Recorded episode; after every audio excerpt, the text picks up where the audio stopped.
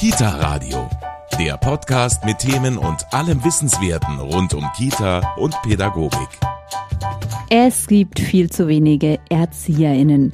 Das wissen wir alle, aber es ist ein Beruf, der riesigen Spaß macht. Man kriegt am Ende des Tages so viel zurück. Klar, ich denke, jeder von uns kennt das, man ist in der Arbeit am Tag und dann am Abend ist man total fertig, aber irgendwie ist man erfüllt, wenn man so viel von den Kindern zurückbekommt. Man weiß, man kann was bewirken und man sieht auch wirklich Ergebnisse. Also ich sehe mal Ergebnisse und ich denke, da habe ich dann auch was dafür beigetragen, wenn sich ein Kind besser entwickelt, wenn ein Kind, weiß nicht, was verhaltensauffällig ist, das dann irgendwie wieder ablenken kann, weil ich über Wochen, Monate den immer empathisch gegenübergetreten bin und so. Und das motiviert mich halt immer wieder. Und das überwiegt dann auch über all die anderen Sachen, die vielleicht auch nicht so gut laufen hier im Kitasystem in Deutschland. Ich würde auch sagen, dass man einfach was bewirken kann, man kann Dinge verändern. Klar, es ist auch, man hat viel Stress, Personalmangel und so weiter. Aber ich finde auch, wenn man dann so die strahlenden Kinderaugen sieht, wenn man da ist und die sich freuen, wenn man kommt, das überwiegt und das macht's echt schön, die Arbeit. Jannik und Lena werden ErzieherInnen Sie sind an der Katholischen Fachakademie für Sozialpädagogik in München und genau da schaue ich mich heute ein bisschen genauer um. Mein Name ist Steffi Schmidt, ich freue mich, dass Sie dabei sind. Kita Radio, der Podcast mit Themen und allem Wissenswerten rund um Kita und Pädagogik. Die Ausbildung zur Erzieherin an der Katholischen Fachakademie für Sozialpädagogik, darüber spreche ich heute mit dem Leiter Christoph Horner. Grüß Sie.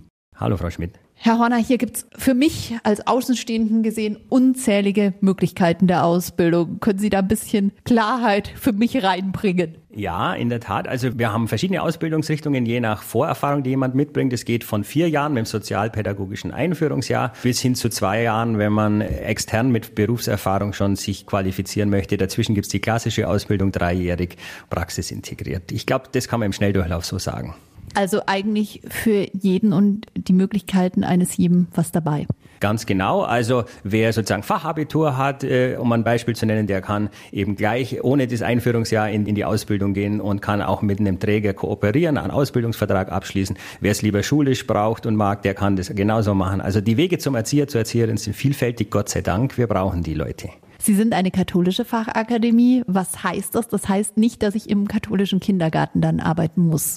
Nein, wir sind grundsätzlich offen für alle Bewerberinnen und Bewerber, unabhängig von der Bekenntniszugehörigkeit. Äh, wir bilden auch mit allen Kooperationspartnern gemeinsam aus. Das ist, äh, was wir machen. Aber wir haben natürlich Werte und wir arbeiten mit dem christlichen Menschenbild.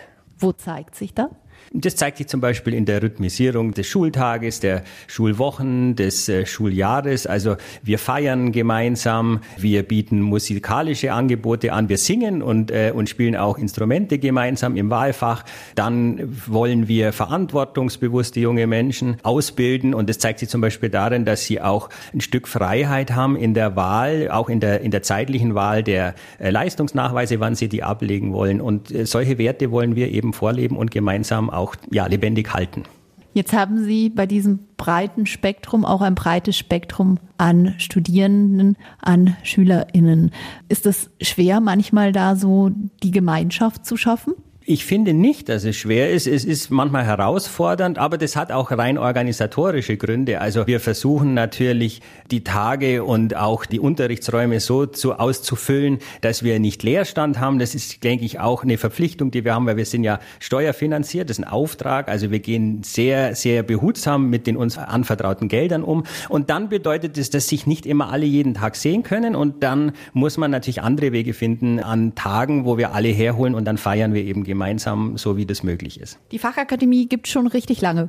Ja, wir sind seit 1965 am Ausbildungsmarkt, wenn ich das so sagen darf, und bilden Erzieherinnen und Erzieher aus. Unser Träger sind die katholischen Bildungsstätten Sozialberufe in Bayern, getragen durch die bayerischen Diözesen, Erzdiözesen. Und wir sind stolz darauf, dass wir auch sehr gut den Übergang zur katholischen Hochschullandschaft hier in München und in Benediktbeuern äh, managen, gemeinsam mit dem Träger und äh, auch Zusatzunterricht für den Erwerb der Fachhochschulreife eben hier im laufenden Betrieb anbieten. Uns ist die Kooperation Bildung, Wissenschaft, Schule, Hochschule Hochschule sehr wichtig und da sind wir als Träger sehr gut aufgestellt. Wenn ich jetzt ein bisschen mich umgeschaut habe, durch die Gänge gelaufen bin, es ist schon nach wie vor so, dass es hauptsächlich SchülerInnen sind. Das ist so. Ich kann nur sagen, Erzieher mit großem ER am Ende sind herzlich willkommen, aber natürlich auch die Erzieherinnen. Genau, und es ist nach wie vor ein Beruf, der Frauen anspricht. Aber werden es mehr Männer? Es werden mehr oder es wurden mehr. Ich kann jetzt gar nicht sagen, ob es immer laufend mehr werden, aber wir sind schon auf so einem Niveau angelangt, wo ungefähr ein Viertel, würde ich sagen, äh, inzwischen Männer sind. Jetzt muss man sehen, ob sich das noch steigern lässt. Warum ist es Ihrer Meinung nach so? Ja, das hängt, glaube ich, damit zusammen, dass wir insgesamt einen Fachkräftemangel haben, dass der Run auf die jungen Leute ja längst begonnen hat und alle möglichen Branchen, ja, auch mit anderen Werbemaßnahmen, als wir das können, junge Leute abwerben.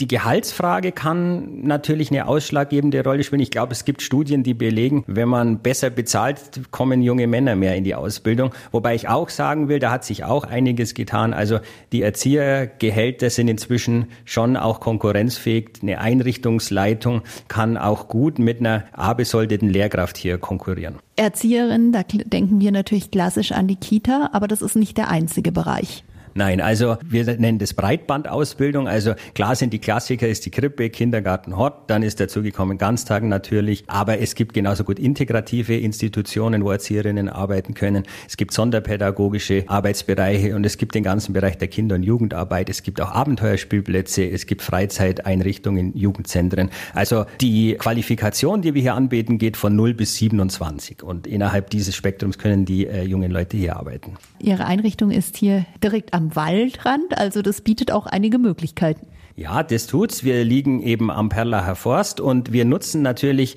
die Nähe zum Wald, äh, dadurch, dass wir viel Ökologieprojekte machen. Waldlab haben wir uns das auch mal ausgedacht, wollen wir das nennen. Wir machen viel auch in Erlebnis- und Naturpädagogik und da nutzen wir natürlich und sagen immer, wir sind die Fax am Wald und wer das mag, der ist bei uns herzlich willkommen und findet hier Möglichkeiten, auch Outdoor- und Erlebnispädagogisch, umweltpädagogische Maßnahmen mit uns gemeinsam zu gestalten. Vielen Dank an Christoph Horner, Leiter der Katholischen Fachakademie für Sozialpädagogik. Jetzt sind wir hier in einem Klassenzimmer, wo Berufspraktikanten sind. Edith Drexler-Pelz ist hier Lehrkraft. Was machen Sie hier gerade? Also wir haben ein Seminar zum Thema Inklusion und Visionen leben. Wir setzen uns gerade damit auseinander, wie wir inklusive Einrichtungen begleiten könnten oder Einrichtungen begleiten könnten, wenn die inklusiv arbeiten wollen. Und bei uns an der Fachakademie gibt es ja eine zusätzliche Qualifikation für Inklusionspädagogik. Die geht ja über drei Jahre während des Studiums. Und das ist jetzt eine Mischung in dem Kurs aus äh, Studierenden, die diese Seminare schon besucht haben, aber auch Studierende aus den externen Kursen, die neu dazugekommen sind. Also das ist zusätzlich quasi. Genau, bei uns kann man die Möglichkeit, hat man die Möglichkeit, noch eine zusätzliche Qualifikation in Inklusionspädagogik zu machen. Das fängt schon im Unterkurs an, dass man mal versucht, eine Einrichtung im Blockpraktikum äh, zu absolvieren und zu schauen, ist das was. Dann während des Oberkurses hat man zwei inklusionspädagogische Seminare und im Berufspraktikum qualifiziert man sich auch nochmal, indem man inklusive Einrichtungen arbeitet, aber auch indem man spezielle Seminare zur Inklusionspädagogik macht. Und abschließend es mit einem Kolloquium. Ihr macht gerade eine Gruppenarbeit jetzt. Zu welchem Thema genau? Zur Inklusion, da geht es darum, welche Ängste und Sorgen wir persönlich haben, wenn wir im Team erfahren, dass eventuell ein neues Kind mit einer Beeinträchtigung oder Behinderung aufgenommen wird. Und darüber unterhalten wir uns jetzt. Was sind so die Sorgen, die Sie haben? Sind ganz unterschiedlich. Wir haben schon ein paar jetzt gesammelt. Wir haben Überforderung zum Beispiel, auch die Lautstärke und dass die Gruppendynamik durcheinander gerät, die medizinische Versorgung, dass man da vielleicht auch überfordert ist und nicht weiß, wie man da dann am besten darauf reagiert. Angst, persönliche Angst, genau, eigene Überforderung. Jetzt bin ich hier bei Ulrich Schödel. Er ist unter anderem natürlich für den externen Kurs zuständig. Herr Schödel, extern, was heißt das hier bei Ihnen? Extern ist äh, tatsächlich, muss ich zugeben, ein bisschen ein unglücklicher Name, weil ich finde, extern heißt immer, man steht außerhalb und genau das Gefühl wollen wir natürlich den Leuten überhaupt nicht vermitteln, weil das ist eine Gruppe, die ja rein formal sowieso im zweiten Jahr im Berufspraktikum voll integriert ist in die Schule und auch als rein formal vertraglich. Aber das erste Jahr ist praktisch die Hinführung zur Theorie theoretischen Abschlussprüfung, also das, was die PIA-Leute nach dem dritten Jahr machen, das ist die klassische Ausbildung, äh, nach zwei Jahren theoretische Formberufspraktikum machen, das äh, machen die Externen in einem sehr komprimierten Jahr, wo sie einfach Unterrichtsimpulse kriegen und Prüfungsvorbereiten kriegen, aber es ist wie eine außerschulische Fortbildungsmaßnahme. Und dadurch entsteht dieser Begriff Externe, man sagt offiziell auch andere Bewerber. Wie läuft es denn dann genau ab? Also was hat man da für Einheiten? Ist tatsächlich schon eine Menge, was die jetzt da in dem Jahr abzuleisten haben. Das sind acht schriftliche Prüfungen, davon zwei zentrale, also Fächer Deutsch, Recht, Sozialkunde, Mathematisch, naturwissenschaftliche Bildung, Ökologie. Dann sind es auch mündlich praktische Sachen, also Sport, Musik, Kunstwerken und Praxismethodenlehre. Das ist dann auch äh, mündlich. Also im Juli ist das alles geschafft und man hat lauter glückliche Gesichter. Und wir machen das natürlich auch tatsächlich so, dass wir sagen, wir versuchen das zu entzerren. Das heißt, wir haben schon vor Ostern äh, ein paar schriftliche Prüfungen danach und die mündlich-praktischen verteilen sich. Also das ist alles tatsächlich zu machen. Natürlich sind die in dem Jahr belastet, aber andererseits ist es überschaubar. Also das, das schätzen die auch sehr und die meisten sind dann auch sehr froh, dass sie es in dieser komprimierten Form gemacht haben. Und wenn man das Schritt für Schritt macht, kommt man damit auch durch. Wer macht denn diese externen Ausbildungen überhaupt? Ist wahrscheinlich sehr gemischt, oder? Das ist im Prinzip sogar das Schöne dran, weil die Leute sind zwischen 25 und 55. Also ich habe sogar einen, der ist jetzt schon Ende 50, der möchte noch einsteigen. Das ist das Tolle. Da kommen Leute zusammen, die entweder schon Kinderpflegerin waren und nach ein paar Jahren sagen, wir möchten aufstocken. Es gibt Leute, die haben eine andere Berufsausbildung gemacht und sind Quereinsteigerinnen. Die müssen dann noch ein Praktikum machen und die müssen bestimmte Praxiszeiten nachweisen, bevor sie in die Prüfungen antreten. Ja, dann haben wir auch, was auch total spannend ist, natürlich sehr interkulturell. Es kommen immer mehr Leute aus anderen Ländern, nicht nur europäisch. Das ist ein bisschen der Jammer, dass das bei uns in Deutschland ein bisschen sehr bürokratisch ist. Und das sind Leute, wo ich immer sage, da geht mir das Herz auf, weil die das Herz am rechten Fleck haben und einfach, ja, mit sehr viel Engagement dann auch in die Praxis gehen und da auch wirklich toll geeignet sind. Ne? Und das, das sind, diese Mischung macht's. Wie viel Zeit muss man da investieren? Die Unterrichtszeit beginnt sofort, Beginn des äh, Schuljahres. Das sind die ganzen Schulsamstage. Es gibt vereinzelte Ferientage. Jeder Schulsamstag hat acht Stunden Unterricht mit einer Mittagspause. Das ist schon was. Ne? Das heißt, einerseits ist es überschaubar, weil die Leute dann sagen, okay, das kann ich gut neben meinem Beruf machen, weil es ja samstags ist. Aber viele haben natürlich auch Familien. Das heißt, die Familie muss da schon mitspielen. Und wenn man jetzt vom Lernaufwand ausgeht, wenn man immer von Anfang an mitlernt, dann kann man sich da Schritt für Schritt wunderbar nach vorne tasten. Und mein Job ist auch zwischendurch zu beruhigen. Welche Kosten kommen denn da auf einen zu? Das ist äh, dadurch, dass es eine Fortbildungsmaßnahme ist es, und ein privater Träger ist, muss man zurzeit rechnen. Ich sage jetzt mal mit allen Verwaltungs- und Prüfungsgebühren ist es pauschal 2000 Euro. Zu den Kosten äh, kann man auch sagen, dass man sich immer mit dem eigenen Träger in Verbindung setzen soll, wenn man bereits angestellt ist. Es gibt diesen Meisterbonus, das ist eine IHK-Geschichte, also wer zum, zum ersten Abschluss hat, äh, eine staatlich anerkannte Abschluss, kann dann am Ende, also nach dem Anerkennungsjahr, den Meisterbonus beantragen, beziehungsweise das macht die Fachakademie. Und der ist ja aktuell sehr hoch bei 3000 Euro. Wie geht's denn nach diesem Jahr, das sehr intensiv ist, weiter? Urlaub. Erstmal durchschnaufen, also muss ich wirklich so sagen, man sieht es den Leuten auch an, also die sind total erleichtert und ich kriege dann auch immer sehr viele schöne positive Rückmeldungen. Spätestens Oktober, oft schon September zum Schuljahr, beginnt dann das Anerkennungsjahr. Das heißt, das ist das Komprimierte und Schöne, dass man aufgrund der Vorerfahrungen, aufgrund der beruflichen Vorerfahrung, auch der Lebensbedingungen das komprimieren kann und nach zwei Jahren wirklich das Zeugnis hat zur staatlich anerkannten Erzieherin. Und das ist, das möchte ich auch betonen, das ist ein hochqualifizierter Abschluss. Jetzt haben Sie schon gesagt, die Schülerinnen kommen aus den verschiedensten Bereichen. Was ist aber so die Voraussetzung, also so mal auf dem Papier gesehen? Rein formal kriege ich die Unterlagen eingereicht, dann äh, es ist die mittlere Reife muss da sein, die ist oft auch schon über eine frühere Berufsausbildung erreicht. Dann viele gibt es, die Abitur haben, manche kommen aus dem Ausland und aus europäischen vor allem. Da gibt es dann den europäischen Qualifikationsrahmen. Das heißt, wenn dann Bachelor ist aus einem anderen Land, dann ist er natürlich äh, anerkannt. In der Schriftsprache muss man sich doch gut äh, bewegen können. Das ist tatsächlich auch ein Kriterium. Also rein formal ist ein B2-Zertifikat nötig. Dann heißt es, entweder ist es ein Kinderpfleger, den man aufstockt, oder es ist eine andere staatlich anerkannte Berufsausbildung. Jetzt haben wir natürlich den Sonderfall, dass es manchmal Mütter gibt, die aufgrund ihrer Erziehungsjahre keine Berufsausbildung abschließen konnte. Für die gibt es eine sogenannte Sonderzulassung. Die müssen, wie alle anderen auch, die Geburtsurkunden einreichen und nachweisen, dass sie so und so viele Stunden, in der Regel sind es um die 920 Praxisstunden in einer sozialpädagogischen Einrichtung. Ich bedanke mich ganz herzlich bei Ulrich Schödel. Die Ausbildung zur Erzieherin an der Katholischen Fachakademie, Emily Rank, ist im zweiten Jahr der praxisorientierten Ausbildung. Was hat Sie denn dazu bewogen, diese Ausbildung zu machen? Vor allen Dingen der Fakt, dass eben so viel Praxis involviert ist. Ich habe ein FSJ gemacht in der Einrichtung, in der ich jetzt auch noch meine Ausbildung mache. Und es hat mir so viel Spaß gemacht, dass ich da gerne weiterarbeiten wollte. Und da war das halt die ideale Lösung, weil ich habe was gelernt, ich konnte mir Fachwissen aneignen und hatte aber trotzdem noch die Möglichkeit, eben mit den Kindern direkt zu arbeiten. Und wie läuft's jetzt in der Ausbildung? Also, was haben Sie bislang alles gemacht? Ich würde sagen viel. Also es ist interessant zu beobachten, wie viel so Sachen man automatisch macht, die doch Fachwissen dahinter haben. Ich habe schon in drei Bereichen gearbeitet, in drei verschiedenen Altersgruppen gearbeitet, von der Krippe bis zum Hort viele Klausuren geschrieben. Ja, einfach viel Praxis angesammelt. Was glauben Sie denn, was sich verändern müsste, damit mehr Menschen sich für diese Ausbildung entscheiden?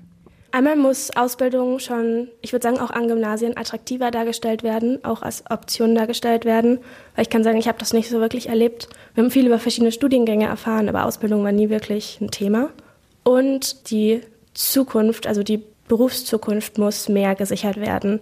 So ist Erzieher aktuell einfach kein besonders attraktiver Beruf, weil es eben doch noch sehr viele Nachteile hat. Wenn man sich Statistiken anschaut, wie viele Erzieher in irgendwann Burnout erleben oder sonst was und das für dann doch verhältnismäßig niedrige Bezahlung, es ist einfach kein besonders attraktiver Beruf. Und es wird nicht viel dafür getan, dass er attraktiv wird. Aber was wäre dann das konkret die Bezahlung, die es attraktiver machen würde oder was würde für Sie dazugehören?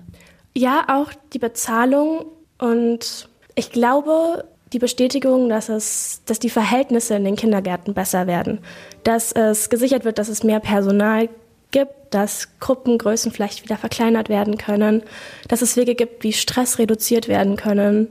Ich glaube zum Beispiel diese Erholungstage, die es gibt, sind ein guter Ansatz, dass es die Sicherheit gibt, dass man da nicht psychisch an den Rand gebracht wird quasi. Was würden Sie denn auch sagen, was jemand mitbringen muss, der diese Ausbildung macht? also natürlich Freude am Arbeiten mit Kindern, aber auch viel Geduld und Ausdauer, weil es ist super schön. Ich bin so froh, dass ich aktuell zwei Tage die Woche in die Arbeit gehen kann, aber es ist doch auch ein bisschen anstrengend. Man braucht ein bisschen Durchhaltevermögen, würde ich sagen.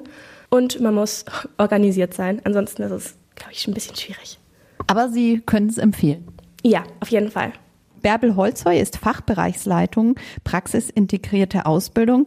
Frau Holzheu, jetzt haben wir schon gehört von der Emily, ja klar, diese Kombi ist schon auch anstrengend.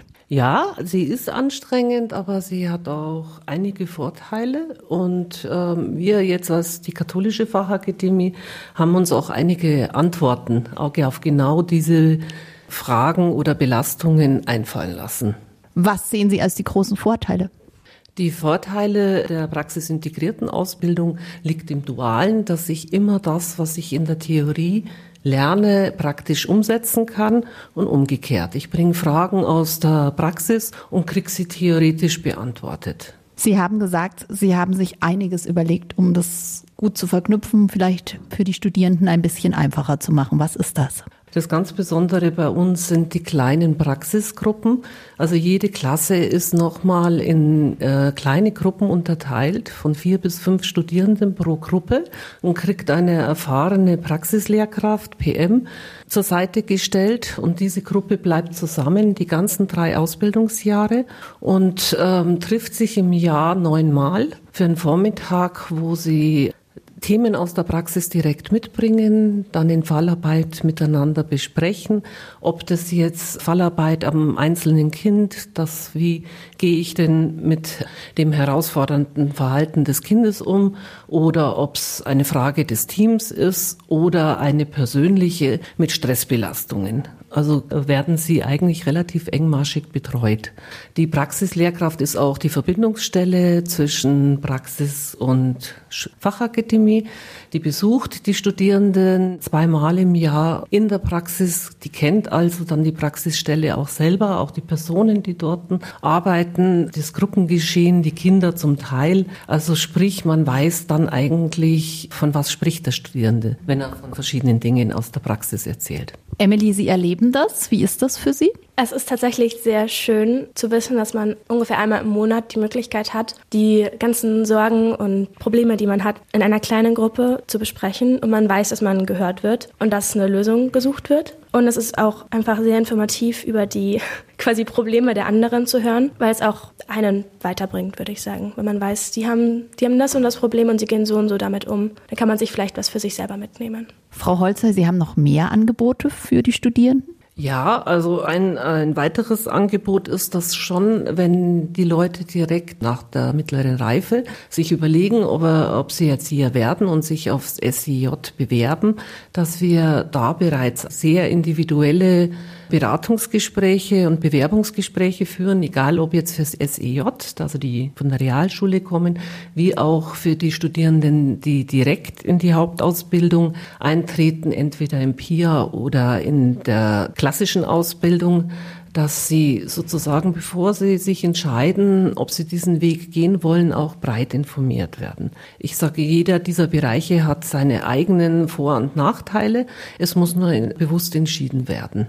Und da ist Inhalt, welcher Mensch bin ich? Also was ist mir persönlich wichtig? Da ist Inhalt, welche finanziellen Unterstützungen werden in den verschiedenen Bereichen gewährt? Ja, was erwartet mich? Wenn ich jetzt so vergleiche, zum Beispiel unsere äh, praxisintegrierten Klassen sind sehr bunt gemischt also wir haben das Abiturientenmodell, dass wenn man direkt in PIA einsteigen will, das Fachabitur, also die Qualifikationsstufe 5 haben muss. Es gibt auch noch einen Sonderweg dorthin vom SEJ, aber da haben wir ähm, die Besonderheit, dass man gute Noten haben muss, eine 3 in Deutsch, PPH und also Pädagogik, Psychologie und Praxis- und Methodenlehre. Und dann besprechen wir das, was ist dein Weg? Im ersten Jahr äh, haben wir auch eine Kursfahrt mit der Klassenleitung. Die sind ja nur die halbe Zeit da. Also sie haben jetzt dadurch auch die Möglichkeit, sich als Kurs zu finden, ja, und nicht gleich nur Leistung zu bringen. Das äh, ist überhaupt unsere Haltung hier in der Fachakademie, dass wir, ich sage es jetzt mal umgangssprachlich, versuchen als Lehrkörper so ähm, mit den Studierenden umzugehen, wie wir nachher hoffen, dass sie mit ihren Anvertrauten, den Kindern, den Jugendlichen umgeht. Also mit einer guten Vorbildfunktion. Also fast alles Lernen läuft über Beziehung. Also nur wenn die Beziehung stimmt, habe ich, sage ich immer, das Türchen im Gehirn offen, dass ich lernen kann.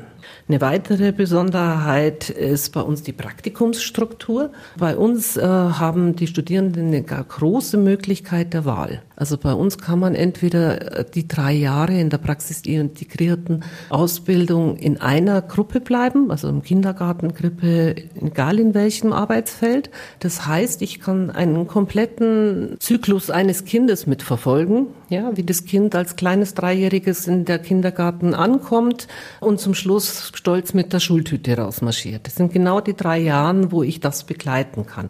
Und dann, ähm, Pia sieht ja vor, in drei Arbeitsfeldern Erfahrungen zu machen und die anderen zwei Arbeitsfelder mache ich dann in Form von kürzer, Kurzpraktikum. Es gibt noch was, was Sie ganz besonders macht? Ja, wir haben den Wechsel zwischen Praxis und äh, Fachakademieunterricht innerhalb einer Woche. Also die Studierenden sind die Hälfte der Zeit bei uns in einem Halbjahr zwei Tage an der Fachakademie und im zweiten Halbjahr des Schuljahres drei Tage, also ziemlich genau die 50 Prozent. Das hat halt den Hintergrund, dass wenn ich mit sehr kleinen Kindern zum Beispiel zusammenarbeite in der Krippe, dass ich äh, nicht so lang weg bin. Ich bedanke mich bei Bärbel Holzheu vom Fachbereich Praxisintegrierte Ausbildung und bei Emily Rank zu diesem kleinen Einblick in die Fachakademie und schaue mich hier heute weiter um. Wir sind jetzt hier in einem Atelier. Brigitte Seidel ist Lehrkraft für Kunstpädagogik hier an der Katholischen Fachakademie. Ja, also das ist ja wunderbar. Wir sehen hier alles Mögliche, viele Bilder, viele Gerätschaften, sage ich mal. Also Kunst ist auch ein wichtiger Bereich der Ausbildung. Ja, ich finde Kunst oder Kunstpädagogik grundlegend, ja, weil Kinder lernen mit den Sinnen. Ja, Kinder sind Forscher und Kinder sind auch unheimlich kreativ. Und im Grunde geht's darum, das zuzulassen. Ja, also ich sage immer den Studierenden, ihr könnt euch eigentlich entspannen, ihr könnt die Kinder machen lassen, ihr könnt es gut begleiten mit möglichst vielen Materialien, die ihr anbietet. Aber im Prinzip bringen sich Kinder zum Beispiel Zeichnen selber bei. Das sind die Entwicklungsschritte, die sie machen, was sie lernen, stellen sie dar. Ja, ein Kind zeichnet das, was es weiß und nicht das, was es sieht. Und insofern kommen sie auch auf die wundersamsten Lösungen. Und man darf dann hier auch in der Ausbildung selbst künstlerisch aktiv werden. Genau, man darf sich selber ausprobieren, man darf sich selber noch mal kennenlernen, man darf auch vielleicht vergessen, was andere mal gesagt haben. Da kriege ich auch manchmal Sachen zu hören, wo ich mir denke, ja, das war nicht produktiv. Man darf hier ganz viel ausprobieren, alle möglichen Techniken. Ähm, ich fange auch immer gerne an mit Angeboten, wo man sozusagen nichts wissen muss, wo man sich darauf einlassen kann. Also wir haben hier zum Beispiel Klecksbildchen. Ja, da teile ich Aquarellkästen aus durchaus hochwertiges Material. Ja. Aber man darf erstmal klecksen. Das verwundert manche. Und dann gucken wir die genauer an und dann darf man sozusagen mit einem Feinliner oder so das rauskitzeln, was man sieht ja, was die Fantasie erzeugt. So wie wir in die Wolken gucken, ja, und ähm, Gestalten sehen, so darf man da ganz individuell. Super, sehr schön. Die Katholische Fachakademie für Sozialpädagogik liegt in Harlaching direkt am Wald. Direkt am Wald, direkt am Perlacher Forst. Da gehen wir auch ganz oft hin. Und was Sie hier zum Beispiel sehen, sind Malgeräte, Malwerkzeuge aus Naturmaterial, die die Studierenden selber gestaltet haben. Wir sind also in den Wald gegangen, haben alles Mögliche gesammelt. Hier alle möglichen Pinsel mit Gräsern, mit Moos, Tannenzapfen, also was man alles entdecken kann, womit man malen kann. Als es so doll geschneit hat, war es auch wunderbar. Schnee ist ein hervorragendes plastisches Material. Wir haben einfach mit unseren fünf Sinnen den Schnee erforscht und ähm, das ist auch ein Aspekt, der mir sehr wichtig ist, weil eigentlich also das über das Begreifen, ja, also die Kunstpädagogik ist einfach auch sehr wichtig äh, für andere Fächer, ja, ja, Natur verstehen, Naturzugang, Mathematik besser verstehen durch Kunst. Also man kann zum Beispiel eine Schneeflocke auch konstruieren aus einem Sechseck. Wir stehen vor einer Wand mit vielen Landschaftsbildern. Auch da sieht man ganz, ganz unterschiedlich. Es geht aber nicht unbedingt um das, was rauskommt. Natürlich bei Studierenden hier, die ErzieherInnen werden wollen. Genau, also ganz wichtig ist ja in der Arbeit, dass man sich auf den Prozess einlassen kann, ja, dass man neugierig ist und jetzt gar nicht irgendwie nachguckt, was hat vielleicht jemand anders schon zu dem Thema gemalt. Und ähm, die Bilder, die wir hier sehen, man sieht, es ist alles das gleiche Format und es sind alles Acrylfarben. Das haben die schon mal gemeinsam, aber ähm, es geht um eine Frage, nämlich wie baue ich als Malerin als Maler ein Bild auf. Und zeitgleich behandeln wir dann eben die Kinderzeichnung im Unterschied. Sagen wir mal, ein vier-, fünfjähriges Kind würde den Himmel als blauen Streifen oben, so am Bildrand eintragen. Weil ein Kind macht es, was es weiß, ne? malt, was es weiß. Das reicht als Chiffre für Himmel. Und dann hat man natürlich ein Problem, wenn man dann später mal vielleicht einen Baum malen möchte und feststellt, ach, da ist ja dahinter auch irgendwie Himmel. Also wie baue ich ein Bild auf? Ich gehe vom Hintergrund her, vom hellsten Ton in der Mittelzone am Horizont, baue ich die Farbschichten auf, nach oben und nach vorne. Das war so die einzige Vorgabe und dann sieht man hier, was für fantastische, unterschiedliche Landschaften, Stimmungen entstanden sind. Sie haben schon gesagt, was die Schülerinnen dann auch mitnehmen für die Arbeit in der Kita. So, wenn Sie jetzt sagen Bildaufbau, das bringe ich ja dann einem Kind noch nicht in der Kita bei. Also es geht einfach selber drum, so einen Hintergrund zu haben. Genau, also man darf ja hier sozusagen sich auch weiterentwickeln. Ne? Also es ist ja so, dass alle Kinder zeichnen eigentlich oder fast alle, sagen wir mal. Und ähm, das bleibt bestehen bis, sagen wir mal, so Pubertät, ja. Und dann irgendwann möchte man die Realität abbilden und dann kann man das nicht so gut und dann lässt man es bleiben. Also wir knüpfen eigentlich auch noch mal an, so was hätte man noch machen können, ja. Man darf durchaus noch sich weiterentwickeln, aber ohne Stress, ja, und auch eben halt immer im Vergleich, was ist sozusagen die erwachsene Sichtweise, wie sehe ich die Welt und wie sehen Kinder die Welt oder wie nehmen sie wahr und was stellen sie dar, dass man auch diesen Unterschied sehen lernt und auch zulassen kann, ja, und dass man eben nicht frühzeitig irgendwie versucht, den Kindern was aufzudrücken. Es klingt auf jeden Fall nach einem Fach, das sehr viel Spaß macht. Es macht mir großen Spaß und wenn ich dann höre, ah, ich habe zum ersten Mal ein Erfolgserlebnis, das ist wirklich schön. Also das macht mich richtig glücklich. Das war's auch schon hier von der Katholischen Fachakademie für Sozialpädagogik. Wir haben uns heute die unterschiedlichen Wege zur Erzieherin ein bisschen genauer hier angeschaut. Mein Name ist Steffi Schmidt. Ich freue mich, dass Sie dabei waren. Und hier bekommen Sie noch den Medientipp. Der Kita Radio Medientipp. Wortcheck. Fachbegriffe für Erzieherinnen und Erzieher. Der kompakte Band aus der Reihe Wortcheck wurde besonders mit Blick auf die Lernenden an Fachschulen konzipiert. Er enthält die relevanten Fachausdrücke der Psychologie, Pädagogik, Soziologie, Didaktik und Methodik der Sozialpädagogik sowie der Heilpädagogik. Ergänzend dazu werden die für ErzieherInnen wichtigsten rechtlichen Grundbegriffe erläutert. Alle Fachbegriffe sind möglichst kurz, einfach und häufig durch Beispiele beschrieben, um ein hohes Maß an Verständlichkeit und Anschaulichkeit für die Studierenden zu erzielen. Der ideale Begleiter in der Prüfungsvorbereitung. Wortcheck Fachbegriffe für Erzieherinnen und Erzieher ist bei Handwerk und Technik erschienen und kostet 12,95 Euro. Das war der Kita Radio Medientipp. Mehr Tipps zum Thema gibt's in unserem Kita Radio Newsletter. Den bekommen Sie auf kitaradio.de. Die nächste Folge Kita Radio gibt's kommende Woche Donnerstag ab 19 Uhr im MKR und überall, wo es Podcasts gibt.